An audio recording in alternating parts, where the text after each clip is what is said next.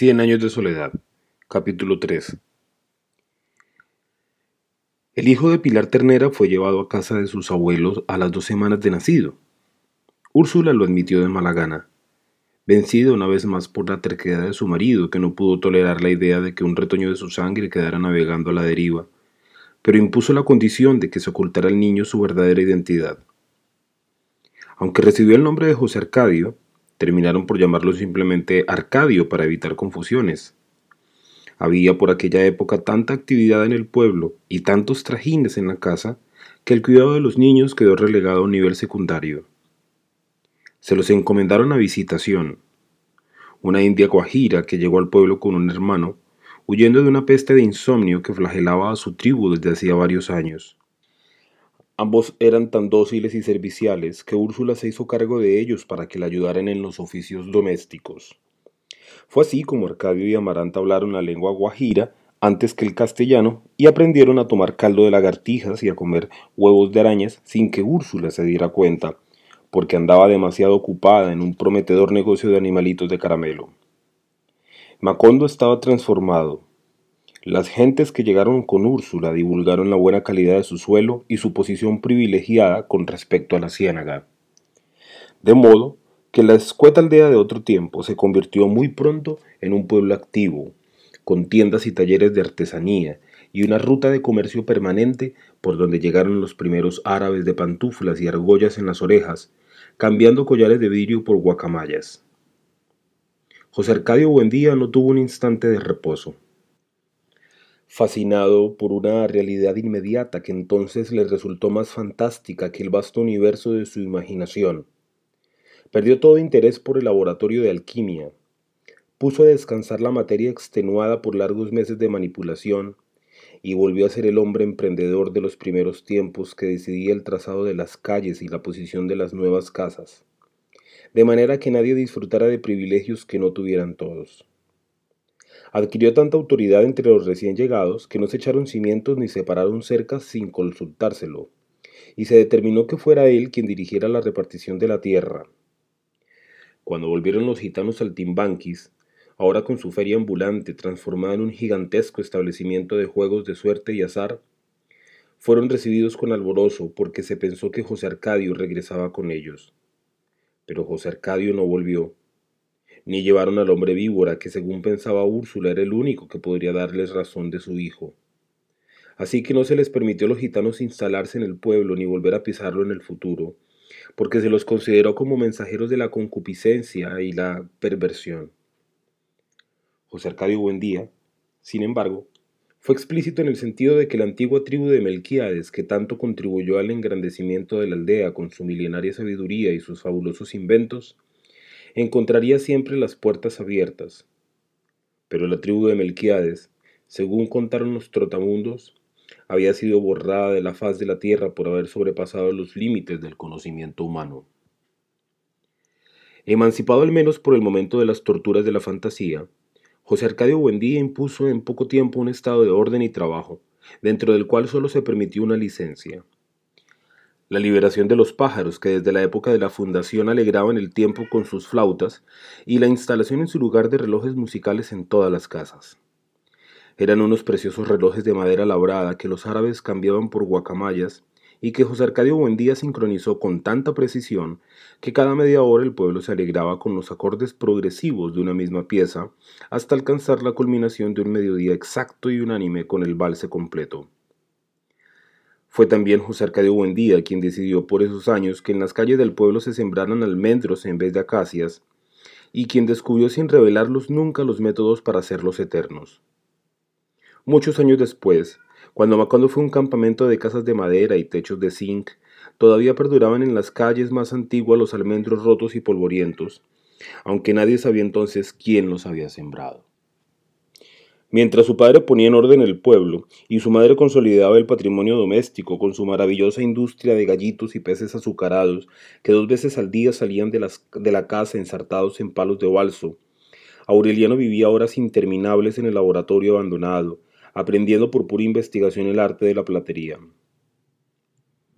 Se había estirado tanto que en poco tiempo dejó de servirle la ropa abandonada por su hermano y empezó a usar la de su padre pero fue necesario que Visitación les cosiera alforzas a las camisas y cisas a los pantalones, porque Aureliano no había sacado la corpulencia de los otros. La adolescencia le había quitado la dulzura de la voz y lo había vuelto silencioso y definitivamente solitario, pero en cambio le había restituido la expresión intensa que tuvo en los ojos al nacer. Estaba tan concentrado en sus experimentos de platería que apenas si abandonaba el laboratorio para comer.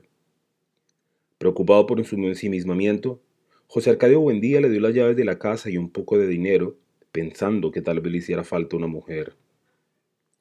Pero Aureliano gastó el dinero en ácido muriático para preparar agua regia y embelleció las llaves con un baño de oro. Sus exageraciones eran apenas comparables a las de Arcadio y Amaranta, que ya habían empezado a mudar los dientes y todavía andaban agarrados todo el día a las mantas de los indios, tercos en su decisión de no hablar castellano, sino la lengua guajira. No tienes de qué quejarte, le decía Úrsula a su marido. Los hijos heredan las locuras de sus padres. Y mientras se lamentaba de su mala suerte, convencida de que las extravagancias de sus hijos eran algo tan espantoso como una cola de cerdo, Aureliano fijó en ella una mirada que la envolvió en un ámbito de incertidumbre. Alguien va a venir, le dijo. Úrsula, como siempre que él expresaba un pronóstico, trató de desalentarlo con su lógica casera. Era normal que alguien llegara. Decenas de forasteros pasaban a diario por Macondo sin suscitar inquietudes ni anticipar anuncios secretos. Sin embargo, por encima de toda lógica, Aureliano estaba seguro de su presagio. No sé quién será, insistió, pero el que sea ya viene en camino. El domingo, en efecto, llegó Rebeca. No tenía más de once años. Había hecho el penoso viaje desde Manaure con unos traficantes de pieles que recibieron el encargo de entregarla junto con una carta en la casa de José Arcadio Buendía, pero que no pudieron explicar con precisión quién era la persona que les había pedido el favor. Todo su equipaje estaba compuesto por el baulito de la ropa, un pequeño mecedor de madera con florecitas de colores pintadas a mano y un talego de lona que hacía un permanente ruido de clock, clock, clock, donde llevaba los huesos de sus padres.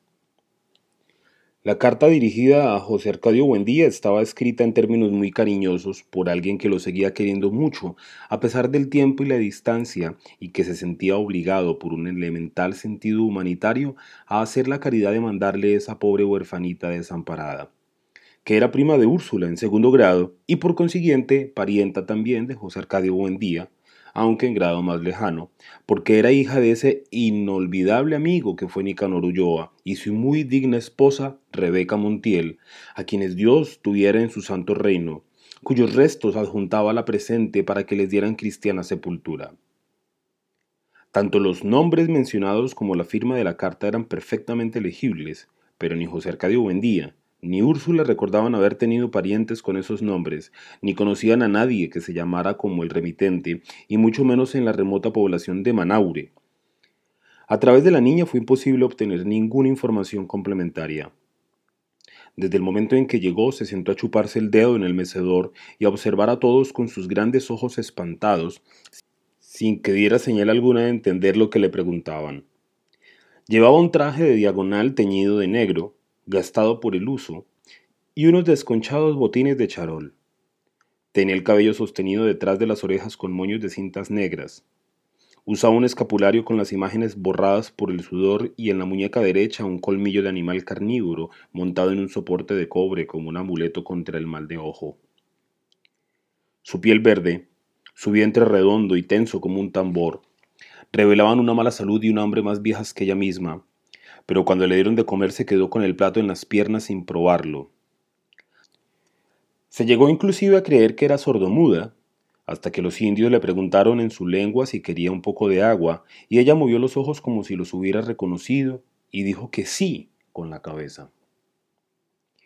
Se quedaron con ella porque no había más remedio.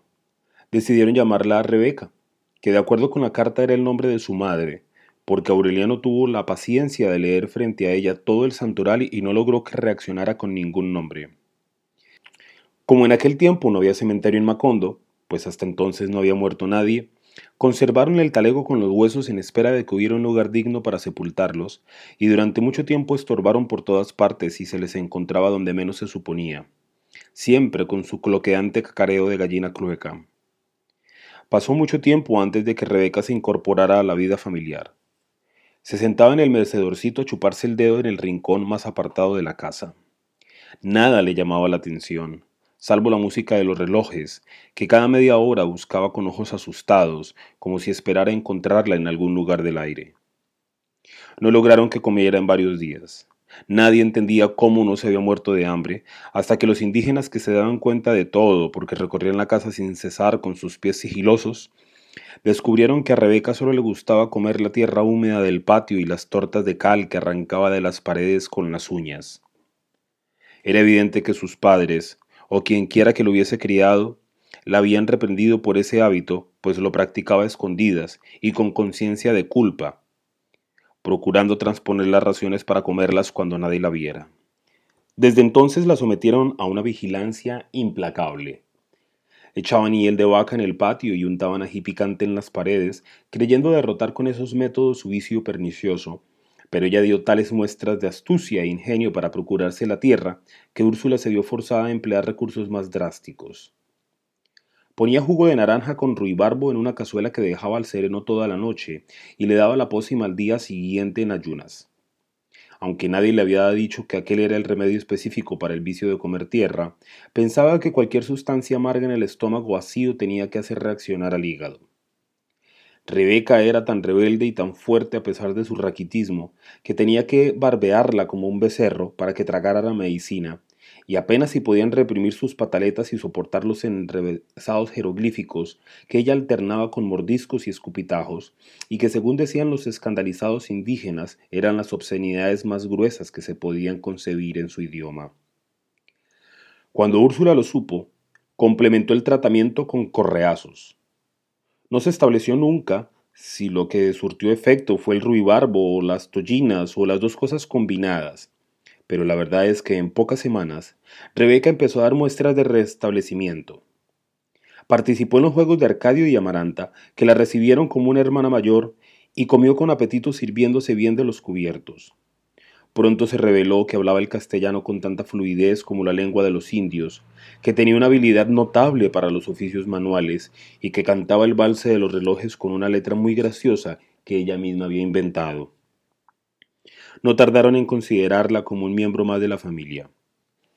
Era con Úrsula más afectuosa que nunca lo fueron sus propios hijos, y llamó hermanitos a Amaranta y Arcadio, y tío a Aureliano y abuelito a José Arcadio Buendía, de modo que terminó por merecer tanto como los otros el nombre de Rebeca Buendía, el único que tuvo siempre y que llevó con dignidad hasta la muerte. Una noche, por la época en que Rebeca se curó del vicio de comer tierra y fue llevada a dormir en el cuarto de los otros niños, la india que dormía con ellos despertó por casualidad y oyó un extraño ruido intermitente en el rincón.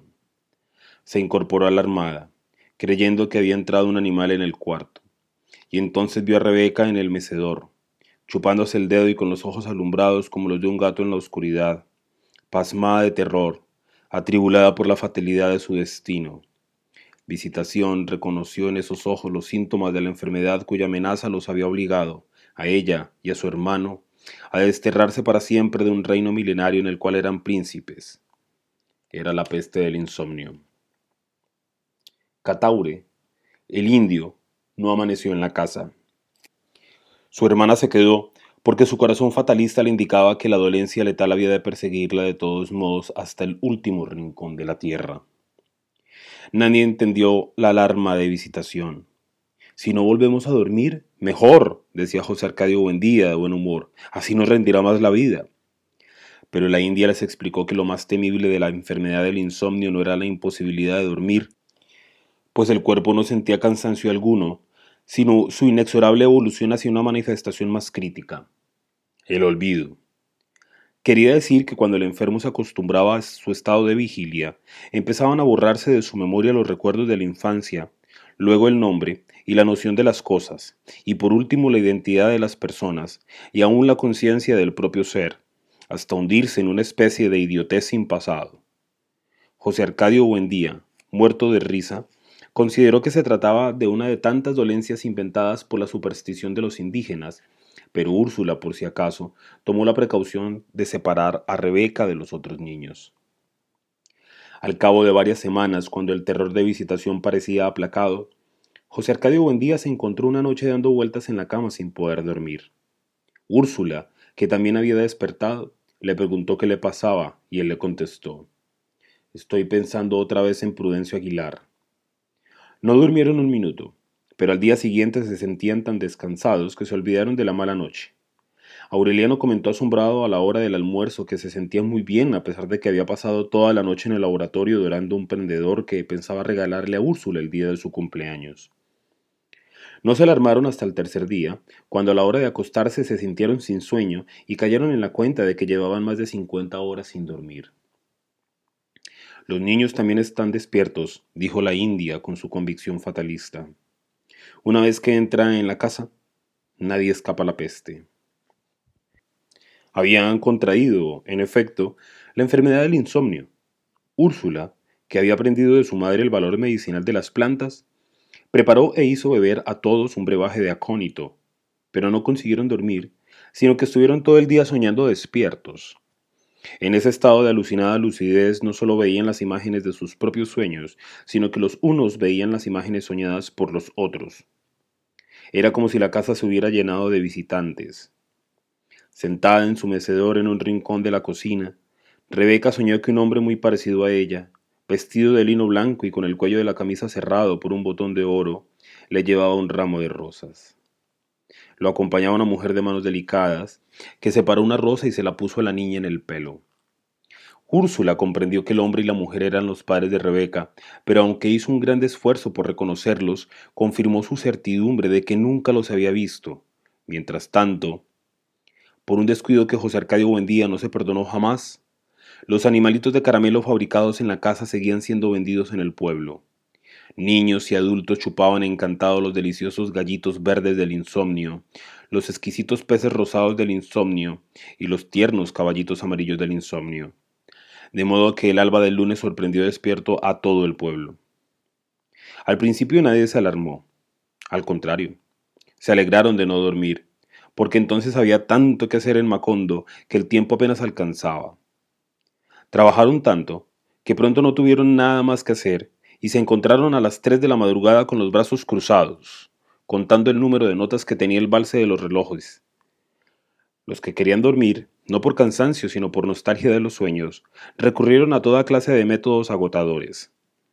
Se reunían a conversar sin tregua, a repetirse durante horas y horas los mismos chistes, a complicar hasta los límites de la exasperación el cuento del gallo capón, que era un juego infinito en que el narrador preguntaba si querían que les contara el cuento del gallo capón, y cuando contestaban que sí, el narrador decía que no había pedido que dijeran que sí, sino que si querían que les contara el cuento del gallo capón, y cuando contestaban que no, el narrador decía que no les había pedido que dijeran que no, sino que si querían que les contara el cuento del gallo capón, y cuando se quedaban callados, el narrador decía que no les había pedido que se quedaran callados, sino que si querían que les contara el cuento del gallo capón, y nadie podía irse, porque el narrador decía que no les había pedido que se fueran, sino que si querían que les contara el cuento del gallo capón, y así sucesivamente, en un círculo vicioso que se prolongaba por noches enteras.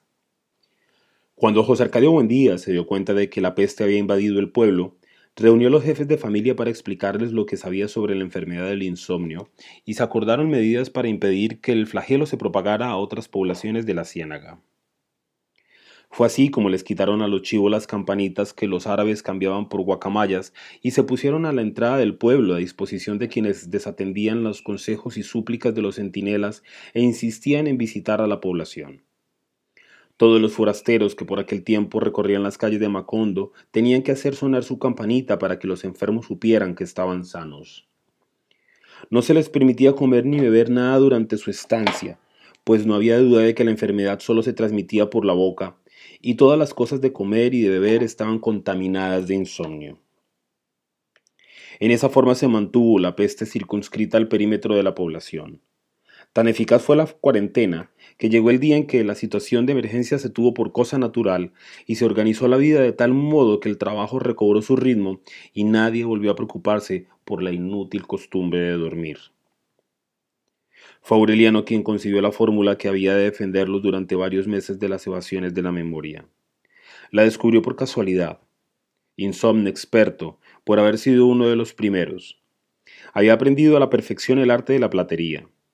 Un día estaba buscando el pequeño yunque que utilizaba para laminar los metales y no recordó su nombre. Su padre se lo dijo, Taz. Aureliano escribió el nombre en un papel que pegó con goma en la base del yunquecito. Taz. Así estuvo seguro de no olvidarlo en el futuro. No se le ocurrió que fuera aquella la primera manifestación del olvido, porque el objeto tenía un nombre difícil de recordar. Pero pocos días después descubrió que tenía dificultades para recordar casi todas las cosas del laboratorio. Entonces las marcó con el nombre respectivo, de modo que le bastaba con leer la inscripción para identificarlas. Cuando su padre le comunicó su alarma por haber olvidado hasta los hechos más impresionantes de su niñez, Aureliano le explicó su método y José Arcadio Buendía lo puso en práctica en toda la casa y más tarde lo impuso a todo el pueblo. Con un hisopo entintado marcó cada cosa con su nombre. Mesa, silla, reloj, puerta, pared, cama, cacerola. Fue al corral y marcó los animales y las plantas. Vaca, chivo, puerco, gallina, yuca, malanga, guineo. Poco a poco, estudiando las infinitas posibilidades del olvido, se dio cuenta de que podía llegar un día en que se reconocieran las cosas por sus inscripciones, pero no se recordara su utilidad. Entonces fue más explícito. El letrero que colgó en la cerviz de la vaca era una muestra ejemplar de la forma en que los habitantes de Macondo estaban dispuestos a luchar contra el olvido. Esta es la vaca. Hay que ordeñarla todas las mañanas para que produzca leche, y a la leche hay que hervirla para mezclarla con el café y hacer café con leche. Así continuaron viviendo en una realidad escurridiza, momentáneamente capturada por las palabras, pero que había de fugarse sin remedio cuando olvidaran los valores de la letra escrita. En la entrada del camino y de la ciénaga se había puesto un anuncio que decía Macondo, y otro más grande en la calle central que decía Dios existe. En todas las casas se habían escrito claves para memorizar los objetos y los sentimientos, pero el sistema exigía tanta vigilancia y tanta fortaleza moral que muchos sucumbieron al hechizo de una realidad imaginaria, inventada por ellos mismos, que les resultaba menos práctica pero más reconfortante. Pilar Ternera, fue quien más contribuyó a popularizar esa mistificación cuando concibió el artificio de leer el pasado en las barajas como antes había leído el futuro. Mediante ese recurso, los insomnes empezaron a vivir en un mundo construido por las alternativas inciertas de los naipes, donde el padre se recordaba apenas como el hombre moreno que había llegado a principios de abril, y la madre se recordaba apenas como la mujer trigueña que usaba un anillo de oro en la mano izquierda, y donde una fecha de nacimiento quedaba reducida al último martes en que cantó la Londra en el laurel. Derrotado por aquellas prácticas de consolación, José Arcadio Buendía decidió entonces construir la máquina de la memoria que una vez había deseado para acordarse de los maravillosos inventos de los gitanos. El artefacto se fundaba en la posibilidad de repasar todas las mañanas y desde el principio hasta el fin la totalidad de los conocimientos adquiridos en la vida. Lo imaginaba como un diccionario giratorio que un individuo situado en el eje pudiera operar mediante una manivela, de modo que en pocas horas pasaran frente a sus ojos las nociones más necesarias para vivir. Había logrado escribir cerca de 14.000 fichas, cuando apareció por el camino de la ciénaga un anciano estrafalario, con la campanita triste de los durmientes, cargando una maleta ventruda amarrada con cuerdas y un carrito cubierto de trapos negros. Fue directamente a la casa de José Arcadio Buendía. Visitación no lo conoció al abrirle la puerta, y pensó que llevaba el propósito de vender algo, ignorante de que nada podía venderse en un pueblo que se hundía sin remedio en el tremendal del olvido.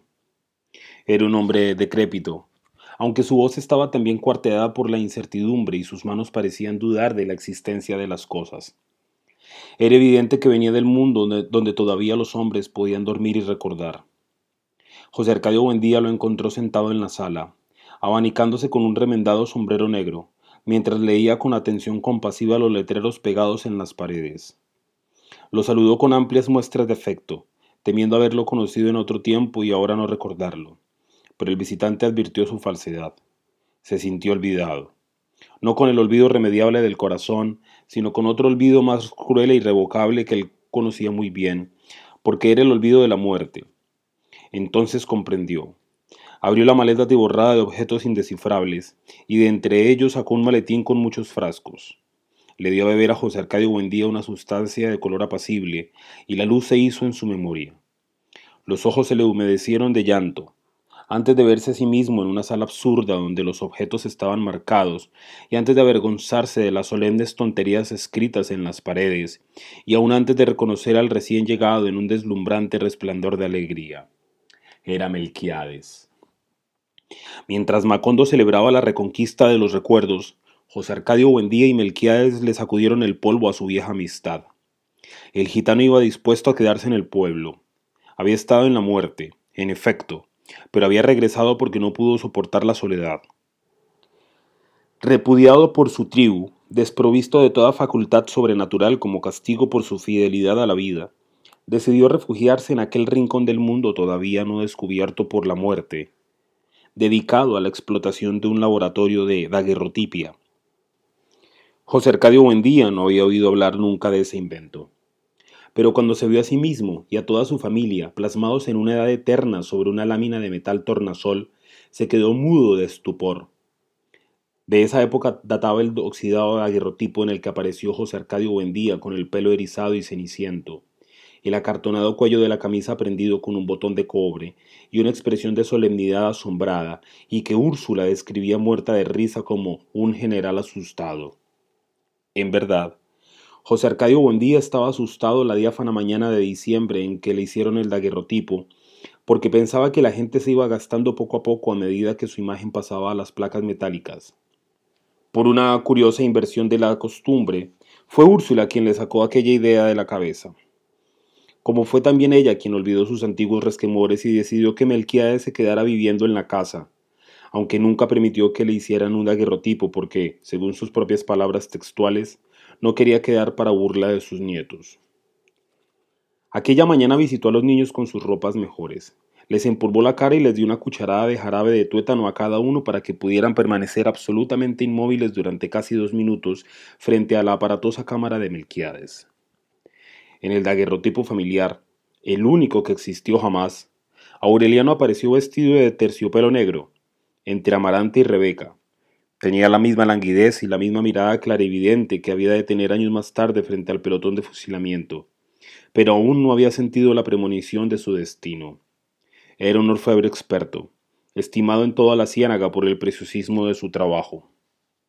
En el taller que compartía con el disparatado laboratorio de Melquiades, apenas si le oía respirar.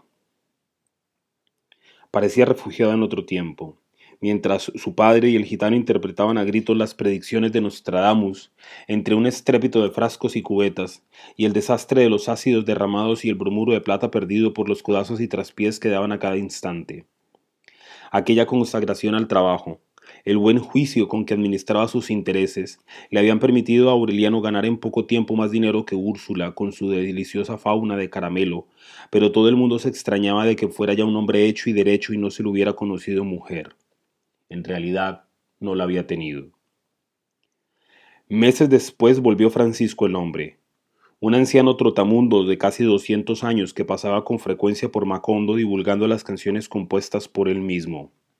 En ellas, Francisco el hombre relataba con detalles minuciosos las noticias ocurridas en los pueblos de su itinerario, desde Manaure hasta los confines de la Ciénaga, de modo que si alguien tenía un recado que mandar o un acontecimiento que divulgar, le pagaba dos centavos para que lo incluyera en su repertorio.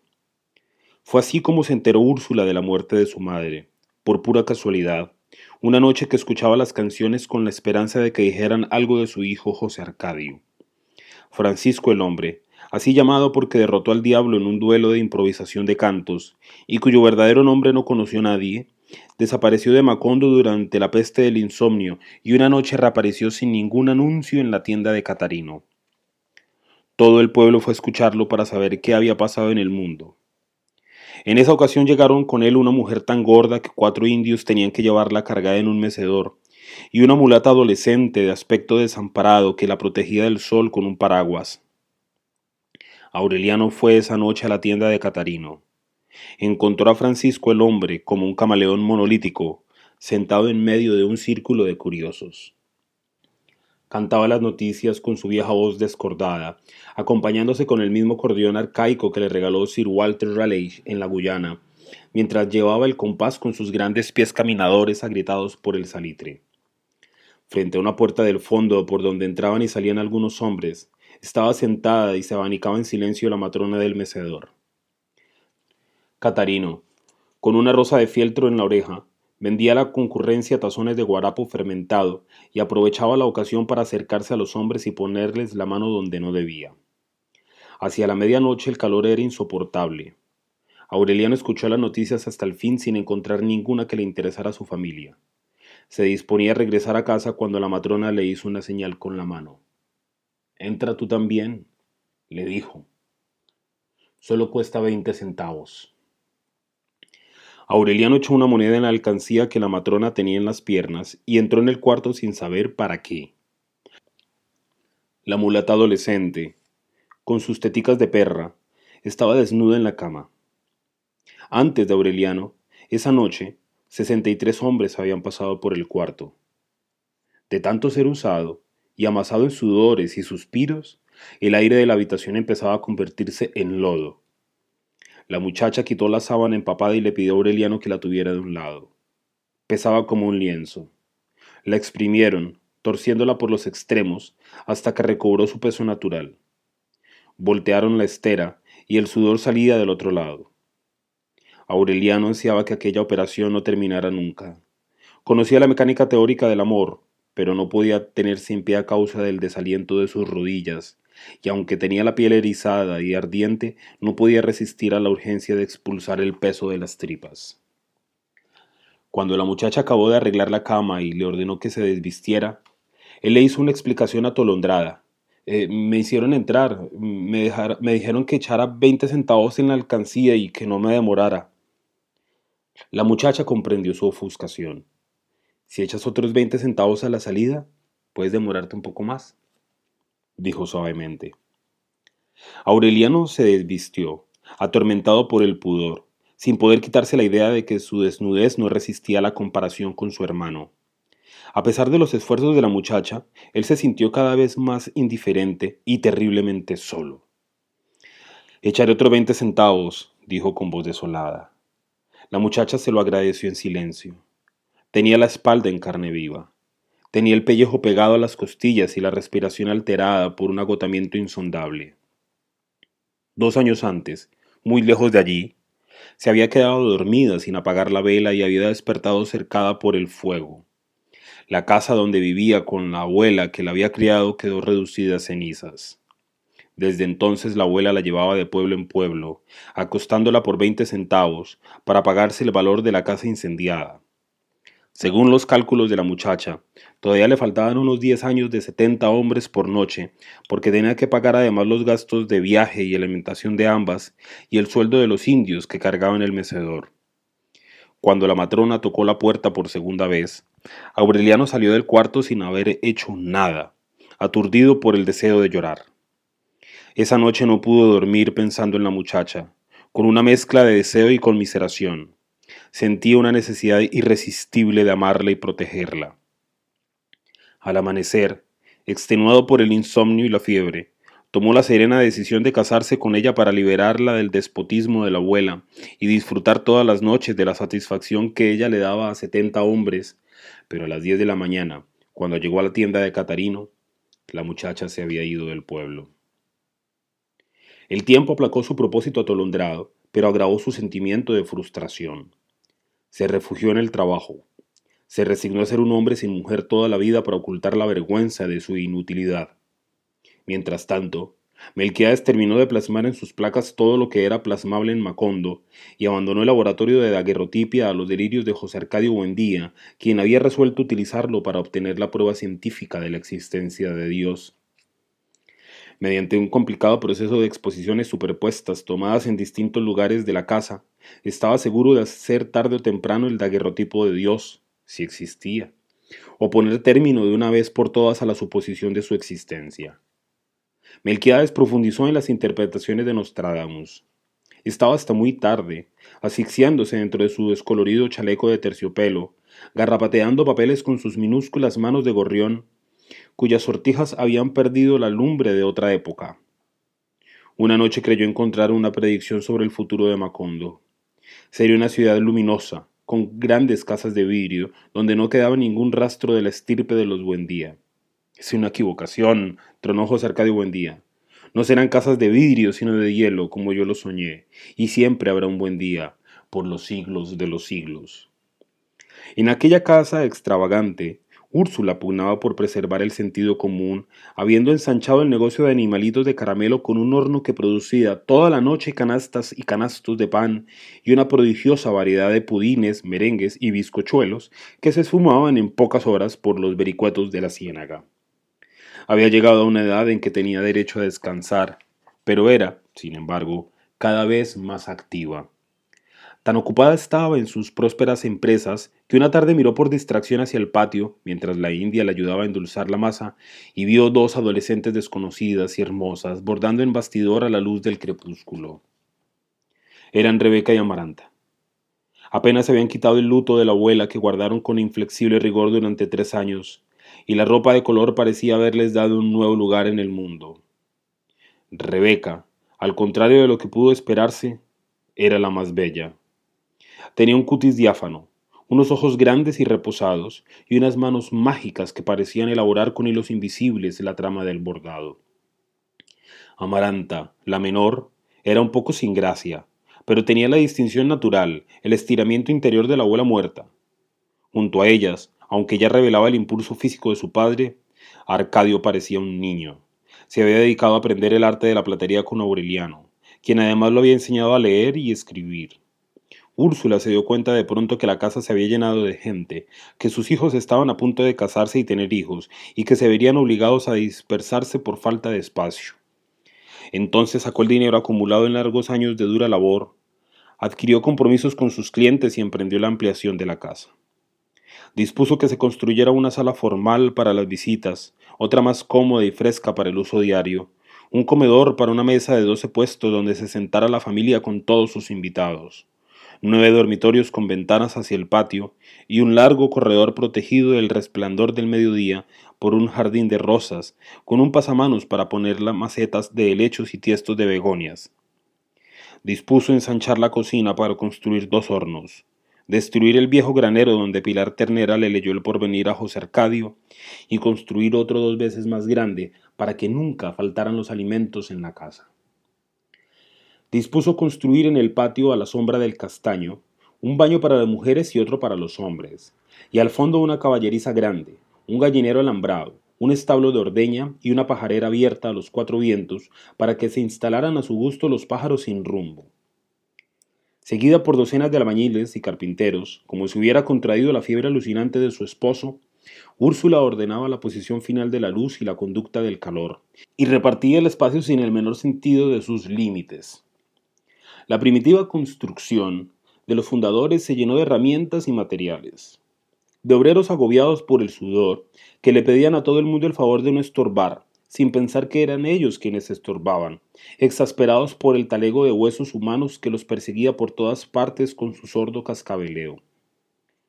En aquella incomodidad, respirando cal viva y melaza de alquitrán, Nadie entendió muy bien cómo fue surgiendo de las entrañas de la tierra no solo la casa más grande que habría nunca en el pueblo, sino la más hospitalaria y fresca que hubo jamás en el ámbito de la ciénaga.